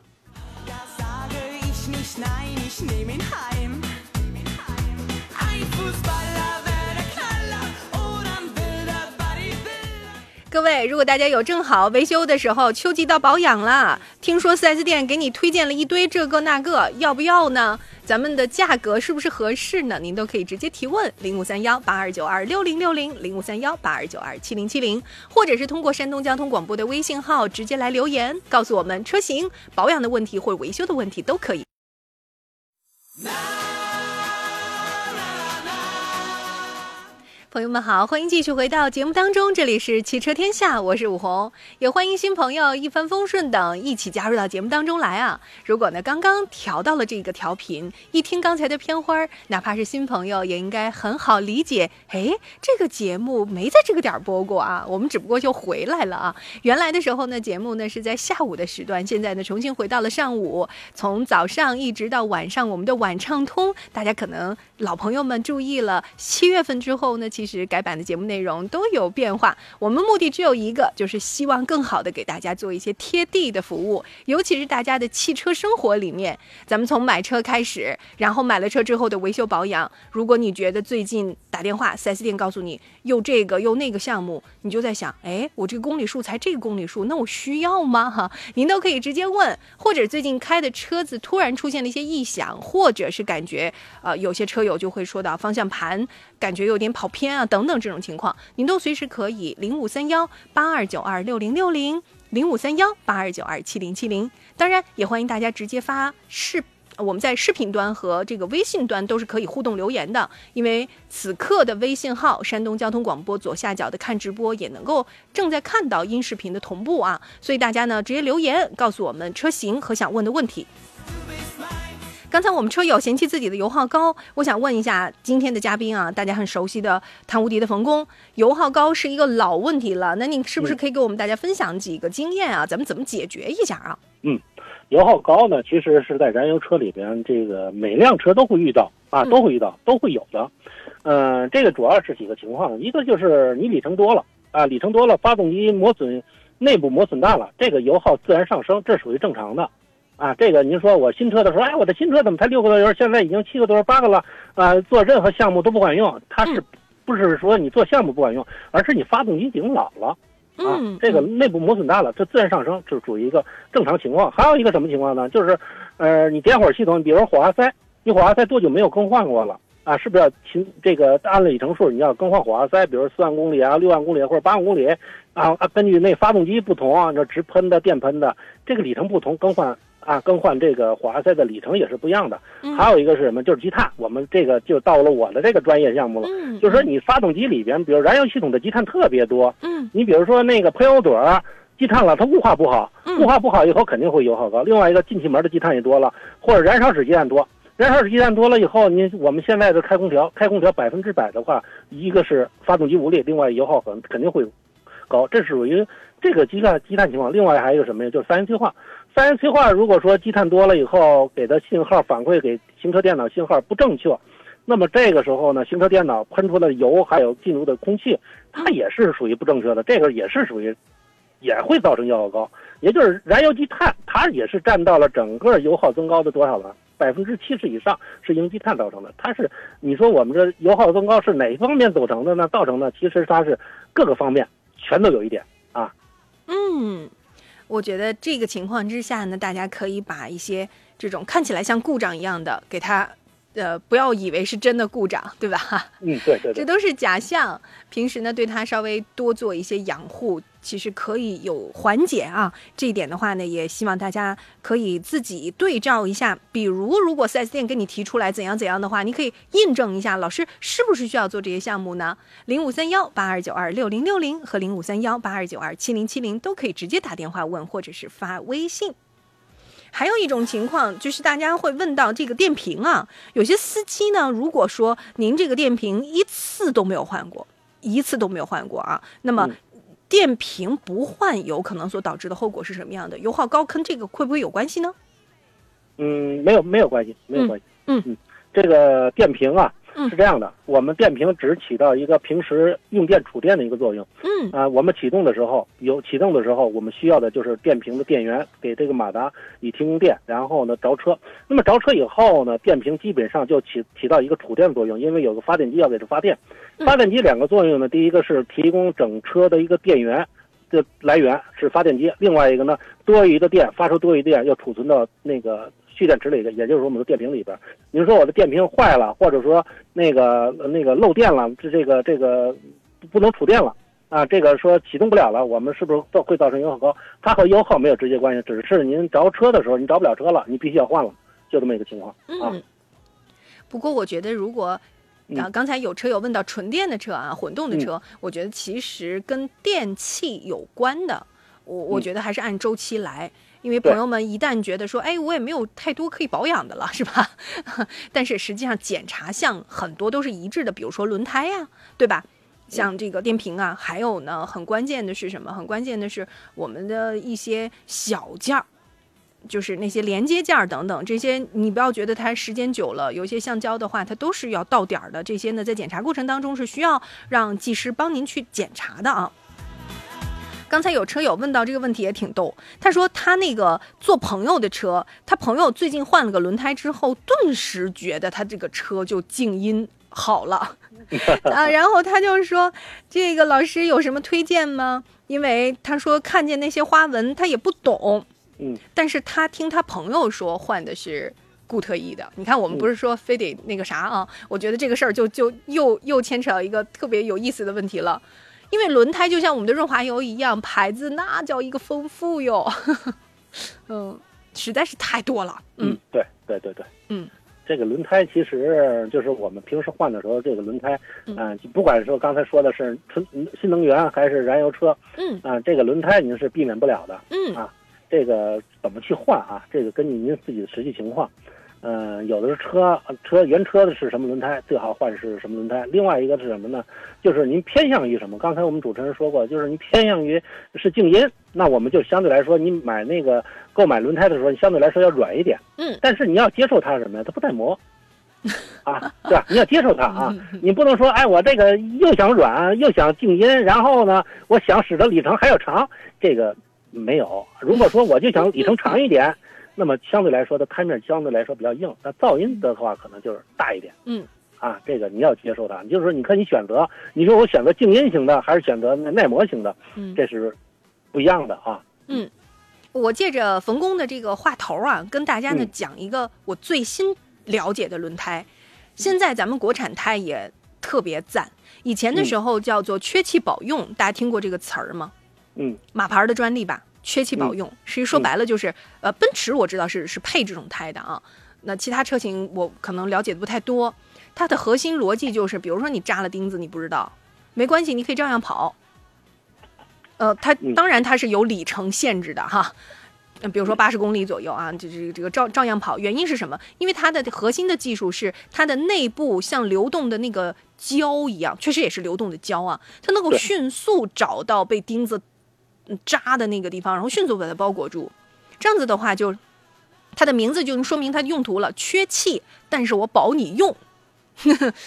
这一扎扎透了之后，尤其是啊，大家都知道这个轮胎它是几层嘛，对吧？嗯，对，包括还有它的里面的那个帘布层啊啊，那个支撑的那个那个钢丝儿啊等等啊这些啊，它都扎透了之后，那这个胎就瞬时，你说咋咋整是吧？你肯定就没没法跑了嘛。它的好处就是可以让让你应急没毛病。呃，国产也做到了，不仅仅做到了，而且还有一个呃，我觉得各种专利吧。问题是价格下来了，大家可能原来打听过类似这种胎一千大，对不对？我觉得一千五都是便宜的嘛。做活动的时候你可以比比，换胎又不能换一条。朋友们一听就肉疼，啥事儿啊？三千块钱没了，是吧？啥也没干，怎么就三千块钱没了？真的觉得好疼呢。就是顿时跟刚才那个多一个油的油耗比起来，这个更疼得慌，是吧？嗯，那那跟大家也来解释一下，轮胎的属性其实不太一样，就像刚才一样，我鱼和熊掌要想兼得的话难呢，花纹和花纹也是不一样。现在我们夏天的时候，嗯，经过下雨，尤其是经过那个汤水路面的时候，你的轮胎有司机自己就说说不行，真得得换胎了，为啥刹不住？嗯是不是？大家有没有遇到过这种感受？就是你本来你觉得你这一脚刹车下去之后你能站住，但是你站不住了。水和地面一接触的时候，它有一层水膜。那么你的轮胎如果已经磨的花纹已经已经不太好的情况之下，它那种摩擦力、滚阻系数都在有变化，这个的的确确是麻烦的事儿啊。当然，我觉得判断一个轮胎的好坏，不仅仅是湿地的抓地力，当然也有干地的抓地力，对吧？这些我觉得都是有很多维度可以去考量它的，就看您在选择的时候，就像刚才这位，哎呀，好开心啊，这个轮胎是吧？就觉得静啊，安静啊，你你可以选择一下啊。嗯，花纹是非常有差别的，你可以自己选一下。前提我能听懂，我能不能用性价比高的，又便宜又好用的是吧？嗯。我们努力试试行不行啊？我们努力试试，看以后有没有做做这个节目的时候，做做活动的时候，咱给大家弄点奖品，是吧？咱们免费给大家来来上来上个中奖的机会，您可以试试啊。如果正好您有维修保养的问题，随时可以提问零五三幺八二九二六零六零零五三幺八二九二七零七零，当然也可以直接发送微信到山东交通广播山东交通广播的微信号，添加成功之后可以说一说您的车型保养的时候拿不定主意，或者是维修的时候最近有些呃啊老师，那我该检查什么呀？是吧？都可以提问。刚才车友问老师，我看有那个三 D 立体车垫的。但是我没敢选，这个靠谱吗？脚垫儿是吧？是吗？车垫儿，车垫儿，车垫儿脚垫儿吧？嗯，嗯就是脚垫儿。嗯，我我没见过，我确实嗯没见过。三 D 立体，嗯就是有那个有那图文，图文可以凸出来的那种，是吧？就漂亮哦啊，对哦，啊，凸出来的，凸出来的嘛，就立体感嘛，就立体感强的。嗯，嗯嗯但是嗯，我们脚垫是这样的啊，嗯脚垫首先一点呢，它是就是什么呢？就是脚垫的作用就是，其实就是就是我们最早的脚垫的作用就是隔尘，就是脏东西来了以后，比如说我是是那个外边很脏，那下雨了或者怎样的，我到车上以后呢，为了保护车里边原有的这个地毯，嗯呃或者怎样的话，我这起到一个什么呢？就是隔脏的作用。嗯，然后呢，能这个脏了以后，我能快速的给它出去，就是拿出去，然后清洗干净，然后放进来，就这么一个作用。而且呢，可能整体的可能要漂亮一点嗯，啊。您说我的立时间的关系啊，关于这个的话，包括还有立体大包围是吧？一会儿讲。朋友们好，欢迎继续回到汽车天下，我是武红。今天呢，给大家安排的内容是汽车的维修保养的环节。这一个小时有请到的嘉宾是汤无敌的冯工，和大家呢一起来聊聊。不管是新朋友还是老朋友，欢迎大家有空的时候来到我们节目中午时段啊，搬家了之后来坐坐。上午的十点到十二点接续汽车排行榜，那么十二点之后呢，就是畅游天下了啊！也欢迎大家呢能够顺序收听。刚才有朋友提到了三 D 的立体脚垫、车垫，我觉得除了关心脚垫之外，可能有朋友关心的是整体的那个车内的叫什么大包围那个那个垫子啊。那让冯工也可以说说看，在如果每妆方面要注意什么呢？嗯那么刚才说的那个立体还有大包围呢，其实最终的目的一个整观性漂亮，嗯啊，一个整体的感觉整洁。另外一个关键呢，就是为什么用大包围呢？好多采用的就是，哎，我这个就是防止这这个车的原有的车毯呢、地毯呢，就是别脏。尤其是你像我们说的时候，那有外边有土有泥，然后上车以后呢，呃，我这有大包围以后呢，特别好打理啊。嗯其实那个大包围的作用其实就是这么一个非常简单，就是脏了以后好打理。如果有地毯的话呢，脏了以后很埋汰，你不好打理了。最终的就是这个。你说我用采用三 D 的或者立体的，就是您自己考虑，这个就是一个漂亮，它没有什么其他的实际的意义的啊。它只要是功能，就是功能的话，只要是满足就是不脏，OK 了啊。嗯，就是您看你选择，你看哎感觉很漂亮又实惠又漂亮，那你就去选用呗啊。呃，我注意到有些车友的脚垫嗯出现的问题，后排，嗯，上下比较次数多的话，它会就是踩的，嗯，翘起来。一旦这个脚垫有翘边儿的这种情况，那么就有一种可能性，如果后排坐的是老人，且是下雨天，脚下打滑，它一旦有翘边儿，它就容易什么？下车的时候不利索，绊一下子，或者上车的时候绊一下子。大家在这些小的细节上，如果你平时自驾游比较多，那请各位稍微了解一下，这个还是需要注意。有比较在意的所谓那个大包围，它就是固定的比较好。举个例子，你下雨天很明显啊，那你上车的时候，你不你不至于一脚踩上去就踩滑掉了，尤其是后座上，是吧？后座这个人一脚踩滑了，哎，它确实是比较尴尬的事情。这一点在选脚垫的时候，我觉得根据自己一经济状况，对吧？有便宜的，有贵的，那我就根据自己的经济状况我来选。但是选的时候，呃，还是就是刚才说到那个，它要实用性好，固定性的好。那我有一个，我有一个方式方法啊，不一定不一定对，也不一定适合。就是特别仔细的人会铺两层，嗯，就是顶上那一层脏了，我就直接拿下去，要不然的话，它很难清理干净，这是真的。脚垫儿这件事情就是反正常换呗。啊，嗯，或者是常清洁这件事儿还蛮重要的啊，供大家参考。尤其是你看，他特意提到了这个三 D 立体车垫儿，就是说明这好在惜、好好爱惜自己的车，是不是？很爱护的朋友啊。爱护车真的是好好的一个习惯呀，因为我们的车子买回来，不管我们跟它的缘分是三年就要置换掉它，还是说我们跟它长期相处，作为我们家里的一个重要的伙伴，我们十年都没有换车，我觉得这个。很重要啊，就是陪伴在你路上的每一天，安全都是很重要的。跟安全有关的，希望大家都可以上点心。刚才呢，有车友问到泰安的朋友说，汽车加速的时候打更，轩逸公里数有三十万了。嗯嗯加速时打更就是燃烧突然间加油，就燃烧不充分了。嗯啊，嗯、突加油的时候突然间不充分，那就是其实呢就是两个事儿，一个是就是滑塞点火这个是不是弱了啊？三十万公里，你有多久没换了？嗯还有一个呢就是积碳了。这个积碳呢就分为两块了，一个是燃油系统积碳，就是喷油嘴啊嗯、进气门这块积碳是不是特别多，造成了进气进油不好，嗯，然后呢就是雾化不充分啊，造成了打断。还有一个是什么呢？就是节气门，节气门脏了，啊，节气门脏了，好多朋友说，哎呦，这节气门是不是要怎么去洗啊？其实呢，只要是干净就行。嗯，这个呢，就是你节气门有没有洗过？把这个节气门还有积碳清洗清洗。另外一个火花塞如果没有换过，把火花塞换一换，基本上这个问题都能解决啊，没什么大的问题。嗯，嗯，那三十万顺便咱们附赠一下吧，如果是保养的话，嗯三十万公里的话，相对来说里程比较多了啊。那么一般的情况下，像这个里程的车呢，我们应该要仔细一点。嗯、就是除了常规的机油三滤，我们做了以后，那个积碳清洗完了以后，你看你还要做一下什么呢？就是这个呃其他的油液的，比如说那个刹车油啊，刹车油你有没有有多久没换了？还有一个是你在做保养的时候，呃，这个这空调滤芯儿啊，空调滤芯儿，您看看您是更换过没更换过？啊，要把我们空调滤芯儿更换一个。还有一个就是四轮定位，啊，另外一个您的车的这个正时皮带啊有没有换过了？如果没有换过的话，这个是不是也要也要进行检修一下？最起码要检修更换。嗯，啊，这个四轮定位这肯必须要做的啊，这嗯真的必须要做。有人朋友说，哎，我这车开着挺好的，嗯没有必要做。其实真的不是那样的啊。这个如果四轮定位做不好，如果你跑高速的时候，有的时候，比如说像刚才我们主持人说的，如果碰到水面、路面的话，它真的容易打滑，你控制不住方向了，嗯非常危险。嗯，嗯。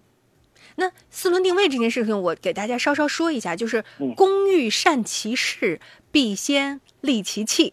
嗯那就像刚才我们从一开始跟大家说到润滑油也是一样，对吧？我们挑选一个型号对的，首先是第一位的，接下来挑选适合我们的，对吧？德系车我们更应该选择什么？美系车、韩系车、日系车等等，它也其实有对标的。那么因为工具不一样，我们买了对的油，还得要会换的师傅。对吧？比如说我们在换机滤的时候，所谓的那个公式四分之三带半圈儿拧的那个滤芯儿，那这个力矩为什么要这么要求呢？等等，其实它可能会有严格的一些技术参数指标。好啦，四轮定位回过来，老师，四轮定位您在哪里做呢？好了，问题来了，对吗？我们出了保了三十万了，不在 4S 店，那么选一个汽修厂，您的朋友比较熟悉，OK，好的。那么也有就是跑哪儿算哪儿，是吧？就遇到哪儿了有眼缘儿，那就那就去了。哎呀，这个设备其实很贵的，嗯，4S 店那套设备百万起步是一定要要的，因为它呢根据比如你是轩逸这个车型，日产家的，对吧？那我就根据日产家的一些参数，它是不断的在去做更新。但是如果是一个通用的汽修厂，它的车型复杂到，是吧？从一百万的车到嗯三万的车，是吧？对，它可能涵盖的非常的丰富。那么参数指标上，每一个车型可能会有一丢丢数据的参差。那么有的时候朋友就会说了，说我去做了四轮定位呀、对吧？那为啥不行啊？好了，这个答案已经已经出来了，朋友们，你要知道，就是那个每一个数据参数的更新也是也是要花钱的呀。这个，嗯，这个还是有差别的，朋友们，在这一点上，希望大家可以去选择更有质量保证的地方啊。四轮定位，嗯，你说它是一个什么难活吗？这嗯这是这算啥难活吗？让市场上的一些四轮定位的数据呢是倒推，哎啊，是倒推出来的啊嗯，嗯它和实际上的车原厂的还是有差距。啊，嗯，为什么四 S 店都贵呀？对对，它那个都是在更新的呀，指标都是在更新的，而且是精度精准的呀。就跟你去，嗯，刚才可能冯工也提到，积碳多的时候，包括节气门、火花塞，对吧？你洗节气门的时候，节气门它要匹配，你去看一看，他拿着那个小的，就跟咱们那个。比 Pad 小一点吧，我觉得啊，比 Pad 小一点的那个仪器，当然厚度很很厚很多。然后他就给你做那个匹配的时候，节气门的开度大于零点一或小于零点一，你觉得零点一这个参数是啥？对吧？这这根本可以忽略不计呀。但是不是大于零点一或者是小于哪怕零点一，我跟你说，节气门的开度匹配它都匹配不上，嗯，匹配不上它就给你闹闹毛病啊，它就不会好好干活呀。你说四轮定位，那你觉得重要吗，朋友们？再来一遍啊，四轮定位重要吗？咋整？咋整？对吧？就又来了，咋整？有的时候花钱不是重点，就是我花钱花在刀刃儿上是重点，对吧？你哪怕你给我要贵一百块钱，你告诉我你要贵这一百块钱，你是啥逻辑嘛？嗯，我觉得省心就好了嘛，还是选对地方很重要呀，朋友们。来吧，我们最后一个问题，刚才有车友提到的大灯，灯，嗯，哎呦，灯这个事儿也很着急。我我最近两天老听车友吐槽，就有车友烦了，你知道吗？说怎么开车的，大晚上的，就他灯亮是吧？一直开远光。所以有的时候就是有气的慌，就觉得那个灯已经绿光了，它那个灯光可能随着衰减啊不太好了，所以想换个更亮的光。好了，来换大灯要注意什么呢？换大灯，其实我们最早的时候啊，嗯就说那个像我们这个就是前期就是要干换那种氙氙气灯啊，嗯氙气灯，嗯说这个亮啊亮，然后呢，呃，我们就换一个，那然后改装了以后确实好，啊、但是呢，存在着一个什么问题呢？就是我们北方啊，呃，冬季的时候要注意啊，你要注意一个问题，就是冬季的时候容易出雾啊，雾天。这个氙气灯呢，它处于什么？它出的是白光，嗯出的是白光，到晚上的时候雾气它打不透。啊，这个有时候其实这个是最早的一个话题了，但是好多现在的就是说，哎，把慢慢给淡忘了。其实我们还要拿回来说的，嗯就是您换的特别贼亮贼亮的那种，就特别白的 啊，嗯特别白的，你要考虑一下。您如果说在冬季的时候，就马上我们北方来了，这个冬季的时候，你嗯夜里开车的时候，团雾出现的时候，嗯你是基本上是什么也看不到。嗯啊所以说呢，就是说，呃，我们换灯的时候一定要注意是什么呢？就是说要选择性的去去换，就是说我们去换那个氙气灯，还是换这个换个灯泡啊，这您去选择啊，一定要去选择啊。您觉得原来那灯泡有点冒绿光了，那您灯泡用得惯，您可以继续换灯泡也没毛病，对对对对，是吧？对，反正贼亮贼亮的灯，就刚才像我们冯工说的这个，它的弊端就会显现出来了，因为它的光实在是太白了。对，嗯，大家知道啊，从光波的那个角度上来讲的话，嗯，这个这个还是就是它的波长是完全不一样的。对对对对，嗯，您您自己考量一下啊。好嘞，今天时间的关系，感谢冯工给大家一起来支招。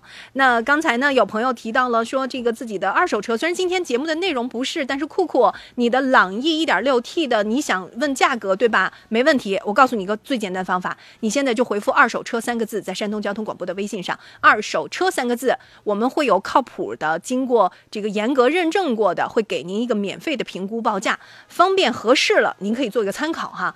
酷酷，来山东交通广播的微信号回复“二手车”三个字，只要有任何二手车想评估的，都可以直接会有专人跟大家来联系。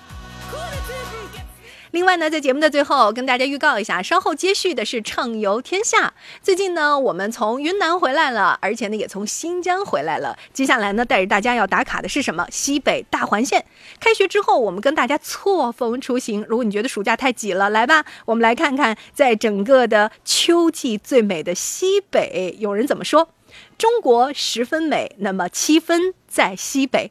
大西北这里面有非常丰富的地质的特点：雪山、沙漠、戈壁草原、丹霞湖泊、石窟、寺庙、花海，人文景观荟萃。所以呢，这个时间我们带着大家打卡的是大环线。因为这里面有七彩的丹霞，有敦煌，有莫高窟，有鸣沙山，有月牙泉，有塔尔寺，有翡翠湖，有茶卡盐湖，有青海湖。你看这丰富程度，那真的可棒了呢！而且呢，吃的全部都是很赞的藏王宴、大漠全羊宴、藏家风味锅等等，只需要回复关键词。